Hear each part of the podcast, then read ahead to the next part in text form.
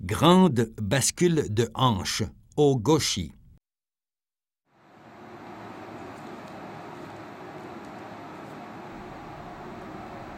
Il faut établir le contact en prenant l'épaule et le coude du partenaire. La main qui tient le coude tire vers l'avant pour créer le déséquilibre. On doit ensuite placer notre bras derrière son dos.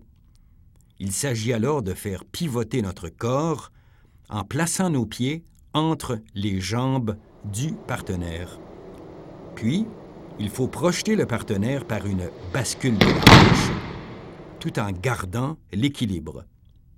À la fin, il est important de le retenir par le bras pour amortir sa chute.